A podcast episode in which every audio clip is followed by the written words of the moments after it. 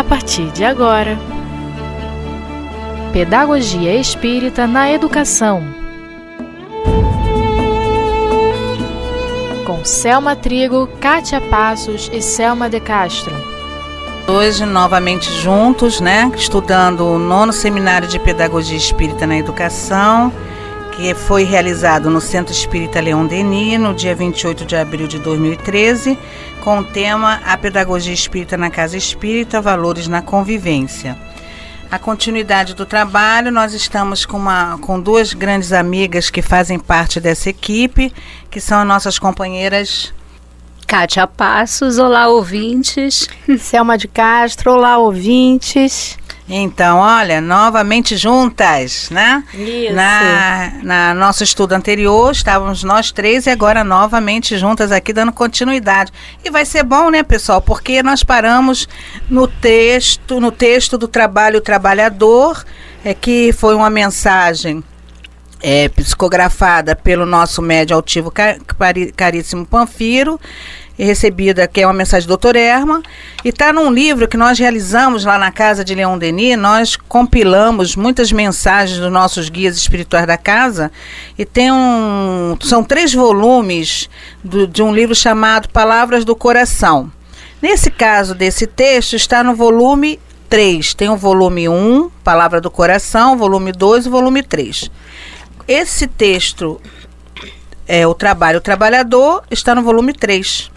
Então, vamos continuar, porque nós paramos aqui logo no iníciozinho, não foi, gente? Sim, sim. sim. Eu vou voltar aqui na que é a frase que é: cada tarefa traduz o trabalhador, a tarefa surge em função do homem, que ninguém se esqueça disso. Aí nós estávamos, eu e aqui a Selma, minha xará, né, questionando essa questão da tarefa traduz o trabalhador.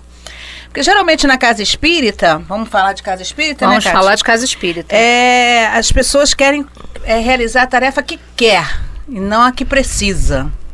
E esse é o grande problema na, na casa espírita. Aí vai fazer um trabalho, não realiza bem porque ele não está preparado para fazer aquele trabalho. Não é questão nem de estar preparado, não é o perfil não é o perfil da pessoa naquela tarefa, né? E não é nem a necessidade que ele precisa Também. naquele momento. Também. Nem a necessidade para o seu progresso espiritual. Isso. Não é verdade? É. E aí, é. muitas das vezes, você fica de olho na tarefa, é. porque aquela tarefa ali é mais importante. Na cabeça da na criatura. Cabeça da criatura, cabeça né? da criatura, A tarefa do outro é sempre mais importante que a sua tarefa. É.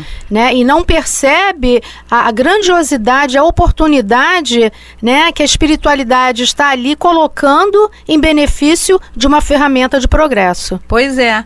Por isso que a gente tem que é, é, deixar fluir naturalmente. Vá para a casa espírita, assista a sua palestra, vai se integrando com as pessoas, que naturalmente o seu, a sua, a sua parte em agir, em contribuir, vai surgir naturalmente, né? Então, só digo o seguinte: não abra mão quando for convidado. Faça do jeito que souber, faça que o aprimoramento vem naturalmente, né? Porque como nós falamos no início, nós estamos falando de casa espírita. Na casa espírita nós estamos cercados dos guias da casa espírita, os guias espirituais, os dirigentes de cada trabalho específico. Então eles estão vendo em nós o que nós podemos é ser aproveitados e o que nós podemos melhorar. Então casa espírita é o sinônimo de crescimento individual de cada um. Então o trabalho, ele vai chegar, a tarefa vai tra traduzir o trabalhador por isso, porque é a necessidade individual nossa de melhoramento. Inclusive o comprometimento espiritual, gente. Sim. A gente não sabe até que ponto nós assinamos um contrato dizendo: ah, tudo bem, você quer que eu ajude ali, quando eu estiver lá, vai ser naquele setor, naquela. E, e, e, as experiências que a gente traz de vidas passadas. Sim. Então, isso tudo a espiritualidade age, né? Deixa eu ver, esse, esse grupo aqui estava mais ligado à educação, é capaz de realizar bem essa tarefa. Então, tá ali naquela equipe as pessoas que estão, já vivenciaram, têm experiências, sabem fazer de outras vidas. Então elas vão somar ainda mais as suas experiências, crescer ainda mais e contribuir com outros para crescerem também. E outros que adentram a essa equipe, né? É, é, pressupondo que aqueles que ali já estão, né, já viveram essa experiência, como você citou o exemplo da educação, e outros, outros que chegam até esse grupo também para viver a experiência, para aprender. Inclusive. Inclusive é, isso, né? É. E na verdade, essa equipe ela é tanto da, dos encarnados como os desencarnados. O doutor Erma falou isso. Estão lá a equipe encarnada estudando, se aprimorando para desenvolver o trabalho, como tem a equipe espiritual também nos ajudando, como tem aqueles que estão lá iniciando dentro do processo, como a Selma falou, tanto encarnados como desencarnados sim, também. Sim.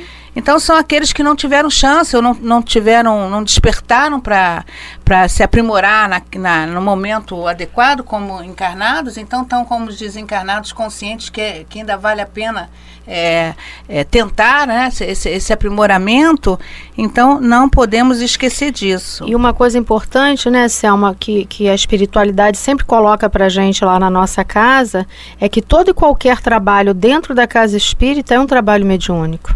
Ah, pois é, isso aí também é. é. Reuniu duas pessoas, é trabalho é mediúnico. trabalho mediúnico. E por quê? Porque a espiritualidade age em cima da intuição e da inspiração, né?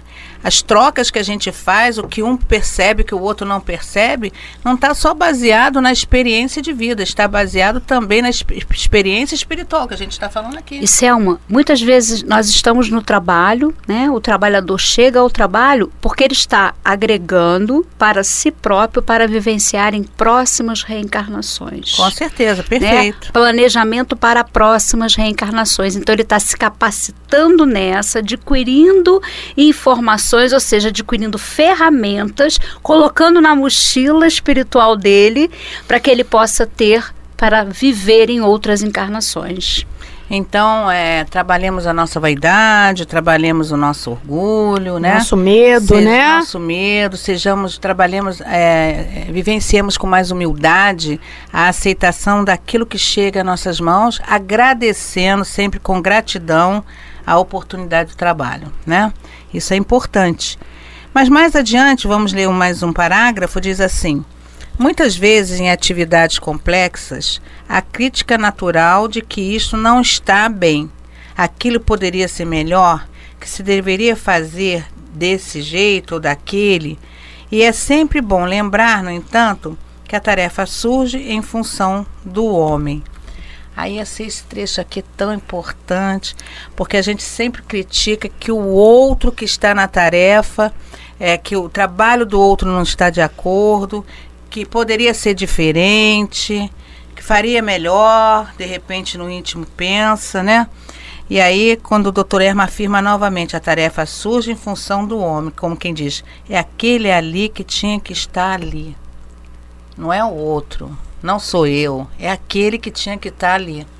E é muito interessante isso, Selmo, porque quando é, há esses questionamentos, isso não, não está bem, aquilo poderia ser melhor. Né? É, é, a visão que nós estamos tendo da nossa maneira de ver. Então, nós temos que estar com os olhos e ouvidos abertos para observar no outro que o outro está oferecendo para o trabalho e para nós, porque é para que nós possamos sair desta questão desse orgulho, desse personalismo e crescer, porque cada um de nós vai fazer a, a tarefa, ou seja, o trabalho, de uma forma, porque cada um de nós tem uma experiência. Então é para agregar mesmo, mas nós, infelizmente, ainda fazemos na questão da crítica. Nós não vemos por esse lado. Nós primeiro criticamos. Então, quando nós chegamos a criticar, vamos olhar por esse lado. Mas o que, que tem esse trabalhador que está me agregando? O que eu realmente também posso mudar em mim? Porque se eu acho que essa maneira minha está certa, mas vamos olhar o, o trabalho do outro. É interessante isso, né? Da gente até perceber, de nós percebermos, por exemplo, num dia de palestra na casa espírita, Lá na nossa casa espírita nós temos vários horários, né? E cada horário é um palestrante, né? A estar ali ministrando o, o, o, o tema daquele dia. E se a gente perceber, cada palestrante vai trazer e vai somar para aquele grupo de pessoas diferentemente né? É verdade. Então, o palestrante das 10 fez aquele, aquela palestra, aquele estudo. Ele contribuiu para aquele pessoal que estava ali na plateia das 10 horas. O de 3 horas, a mesma coisa. E dos outros horários seguidos também. Então, cada trabalhador, cada palestrante contribuiu da sua maneira para aquele grupo que ali estava. É ele verdade. atende a necessidade do grupo Exato, que se reúne, encarnado isso, e desencarnado. desencarnado. Exatamente. Ele, ele está qualificado, vamos assim dizer, para que naquele horário a tarefa que lhe foi dada que traduz o trabalhador para, para aquele grupo. Ou seja, sim, existe sim. toda uma programação da espiritualidade e entender as nossas necessidades. Então, até nesse momento da palestra, que seja um palestrante que vai falar algo que nos toque o coração sim, realmente. É interessante que o doutor Erma coloca que muitas vezes em atividades complexas. Então, a gente, quando não está no papel do outro, acha tudo que é muito fácil de se fazer, né? Aí quando coloca a crítica, a gente retoma lá a irmã Sidufo, né, em Laços de Afeto, que ela coloca a crítica quanto mais. Nós somos impiedosos realmente na questão da crítica. E a, impiedo, a falta de piedade está pautada na maledicência, como a irmã também fala aqui na parte da crítica, né? A maledicência é você falar de alguma coisa que você não conhece ou que você não é capaz de fazer.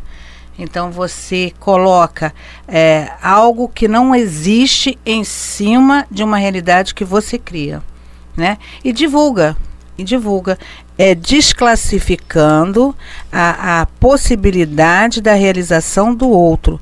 E isso fragiliza todo o trabalho.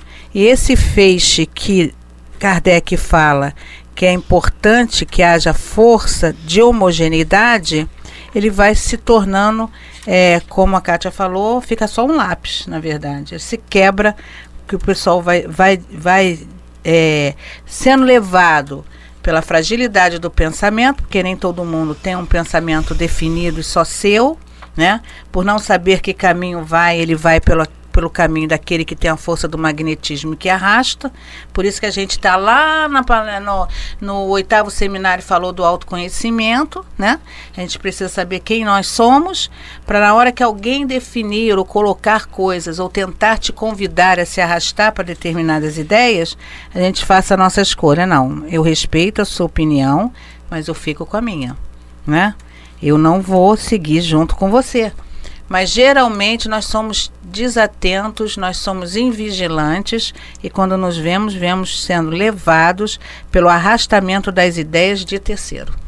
E aí quando a gente está fazendo uma, tomando atitudes impiedosas que consequentemente está fora da caridade.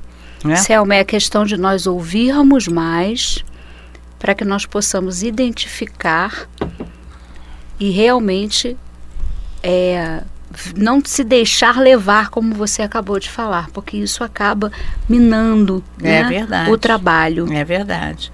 E aí aqui segue dizendo: o trabalhador digno faz do seu campo de ação uma atividade digna. O educador faz do seu campo de ação um núcleo de trabalho equilibrado. O confuso, ao contrário, tumultua o serviço. Isso aqui é que pega, né, Exato. né, gente? É. Sim.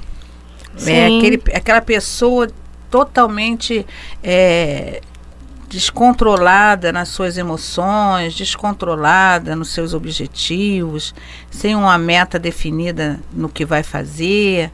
Isso porque, gente, o que, a gente estudou no oitavo seminário? Não auto, se conhece. Não autoconhecimento. Conhece, é. Não tem controle sobre si, né? É um insatisfeito, ou então está aqui, ó, querendo ocupar a tarefa que pertence ao outro, né? Aí vive uma insatisfação é, incontrolável, está sempre infeliz e causando infelicidade às pessoas e ao grupo, desordem no grupo, né? Com certeza. Esse é uma esse trabalho em equipe, quando nós estamos falando que nós acabamos de falar, né, no outro nosso outro estudo, é é também esse feixe de envolver até esse trabalhador que chega muitas vezes confuso junto à equipe, para que ele possa se equilibrar, mas muitas vezes ele não consegue né? porque ele próprio não se permite, ou seja, ele não exerce a sua vontade, a sua mola propulsora é. para poder se melhorar. Ele de repente até se identifica, mas talvez por orgulho, por vaidade, ele não se deixa é, abraçar, ele não se deixa ser ajudado. É, talvez até nem perceba nada disso. Ele está tão alienado dentro de si mesmo que não sabe nem identificar o que, que é o Aí ele está num é trabalho aqui, ele está no outro trabalho ali, ele está num outro é. trabalho aqui, você percebe que está sempre. Ou então né? pulando de grupo em grupo. De grupo é, porque em na grupo, é. verdade, assim, né? Ele não percebe, ele não conhece pela falta do autoconhecimento, é. então tudo é externo. É. Tudo, tudo, é o outro. É o outro. É, é, né? Tudo é a tarefa. É que nem é, muitas das vezes você conhece, assim, né, irmãos nossos, pessoas, amigos, que eu não vou mais naquela casa espírita, não. Porque eu vi uma pessoa lá não, numa sala discutindo. Aí ele sai daquela casa espírita e vai para uma outra casa espírita. Aí ele chega na outra casa espírita, ele vai botar um outro defeito, daqui a pouco ele vai partir para uma outra, e assim ele vai pulando de galho em galho, é. né? Sem estar ali percebendo que qualquer casa espírita vai haver conflito, somos seres humanos. É verdade. Não é verdade? É. E ele não consegue perceber o propósito de estar numa casa espírita. É. Não é verdade? É verdade. E aí ele não consegue se adequar a nenhum tipo de padrão. E uma das coisas que o Dr. Herman, que é um dos guias espirituais da casa de Leon Denis, nos colocou foi a importância de criarmos raízes, né? Porque, vínculos. Porque as raízes são os vínculos. E as raízes também são meios de identificação sua com o, o grupo como um todo, né? Quando pensa em mediunidade, a gente lembra de determinadas pessoas. Quando pensa em educação, você lembra de determinadas pessoas. Quando você pensa em direção de um trabalho, você pensa em determinadas pessoas, porque as pessoas estão onde precisam estar, traduz, tra, é, o trabalho traduz o trabalhador, e esse trabalhador, ele faz o melhor que pode dentro daquilo que ele sabe fazer e vai se desenvolvendo, ele se mantém naquela tarefa com muito amor, e ele vai se aprimorando, se aperfeiçoando e ele vai sendo identificado naquilo que ele faz e passa a fazer bem. Selma, é. doutor Erma fala muito bem quando ele diz assim, ó, o educador faz de seu campo de ação um núcleo de trabalho equilibrado. Ele pois é. equilibra é. o trabalho e vai agregando outros trabalhadores que vão fazendo esse feixe, é, como verdade. nós já falamos. É. E aí, continuando aqui, diz assim, dentro das atividades da casa espírita, Nunca se esqueçam os trabalhadores de que não se pode ser como máquinas ou como grandes empresas que determinam detalhes. Na casa espírita, pede-se que haja uma disciplina conscientizada do que se faz, o trabalhador exato no posto exato. Então, assim, não pode haver um rigorismo, mas a disciplina é importante, né? Eu não posso em um dia faltar dois, um dia eu acho que eu não tô, tô cansada, eu não vou. Outro dia eu. Tá, é, chovendo, tá, chovendo, tá muito tá sol. Tá muito sol, tá calor demais. A gente sempre arranja um desculpismo quando a gente ainda não tem é, bem alicerçado em nós a questão da disciplina porque tem lá pessoas encarnadas nos esperando, dependendo também do nosso apoio, da, do engrossar né, do trabalho e principalmente a espiritualidade, que prepara toda a ambiência para quando a gente adentrar a casa ou a sala que a gente tem que ficar, já está tudo dentro dos conformes, para que já está tudo amparado para que a gente possa fazer um trabalho cada vez melhor, né? Isso é importante. E dentro disso aqui, Selma, é sempre bom a gente estar tá lembrando que muitas vezes você chega ao trabalho é, e não tá, por exemplo, você vai fazer uma palestra e não tem um encarnado para assistir. Mas vamos lembrar que tem os desencarnados e o trabalho tem que ser com a mesma disciplina, com a mesma conscientização, porque os desencarnados estão ali para ouvir também, para aprender também. É, inclusive, uma das coisas que eu não esqueço nunca que o Altivo nos ensinou foi nesse aspecto, que às vezes acontecia. Uma vez eu vi uma companheira lá no Centro Leão Denis, numa aula de, acho que era obras póstumas, ou a Gênese, não sei. E a companheira, eu abri a sala, nessa época eu estava coordenando a secretaria de curso, quando eu abri a porta, tá ela lá falando sozinha. Respeitei porque eu entendi, né? Não tinha um encarnado, como você falou aquele dia foi um dia de chuva e tal. Ela estava com o data show, a, é, o PowerPoint funcionando e ela falando como se a sala estivesse cheia. Eu achei aquilo lindo. E com certeza estava, né? É, mas é aquela convicção da fé, porque ela poderia, né? Se fosse, não fosse uma médium madura, uma trabalhadora experiente, com, é, com conhecimento de causa, ela poderia, ah, não veio ninguém, então deixa eu guardar tudo, vou embora e vou avisar lá na direção da, da secretaria, da coordenação, que apareceu ninguém, então o que eu vou fazer ali, né? Com certeza. Mas nós sabemos que é, nós não estamos sós, que os espíritos estão junto de nós. Então ali, se não tinha a equipe encarnada, tinha o um grupo encarnado, tinha um monte de desencarnados que estavam ali querendo assistir a aula. Então ela cumpriu corretamente, fiquei muito contente. E se é uma conscientização disciplina, nossa também, como você colocou, você não interrompeu. Porque muitas vezes nós vemos sozinha, ah, vou entrar para falar com essa pessoa. Né? A pessoa está ali falando, então você vai estar é, é, desequilibrando aquele trabalho. Então a nossa disciplina e conscientização, nossa também, como você colocou muito bem. E quando diz que ah, tem um ou dois ou três ou quatro, Jesus diz que quando tem dois, em meu nome já está bom.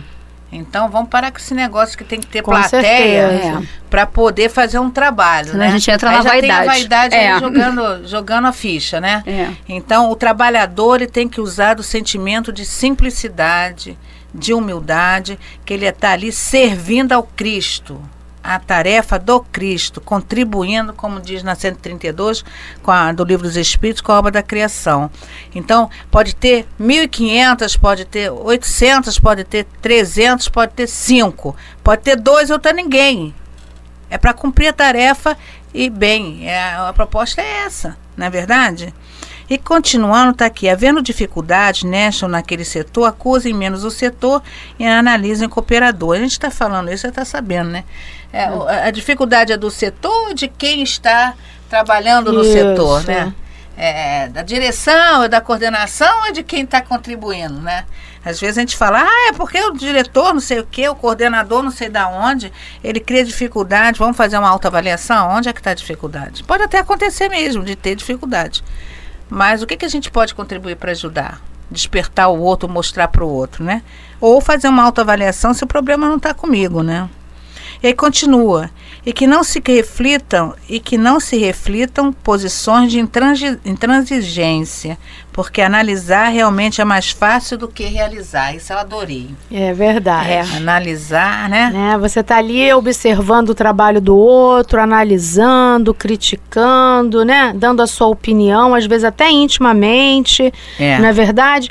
Mas tem a disposição de realizar o que ele está realizando? Às vezes o outro está fazendo o melhor de si, o seu, dando o seu esforço para que possa realizar aquele trabalho da melhor forma. Sim, sim. Então nós também temos que ver isso. Né? E a intransigência, ela cai na resistência de manter a opinião, né? Ou posicionamento, ou atitude. Isso também é, ele fala aqui, nós temos que ter flexibilidade nas ações, nos pensamentos e nos sentimentos, né? E ele continua: conservem viva a imagem de Jesus acerca da crítica, acerca do julgamento. Lembre-se ainda de Jesus considerando o amor que os discípulos devem ter uns com os outros. E os discípulos aqui somos nós. Sim. Na tarefa. Sim. Não é isso?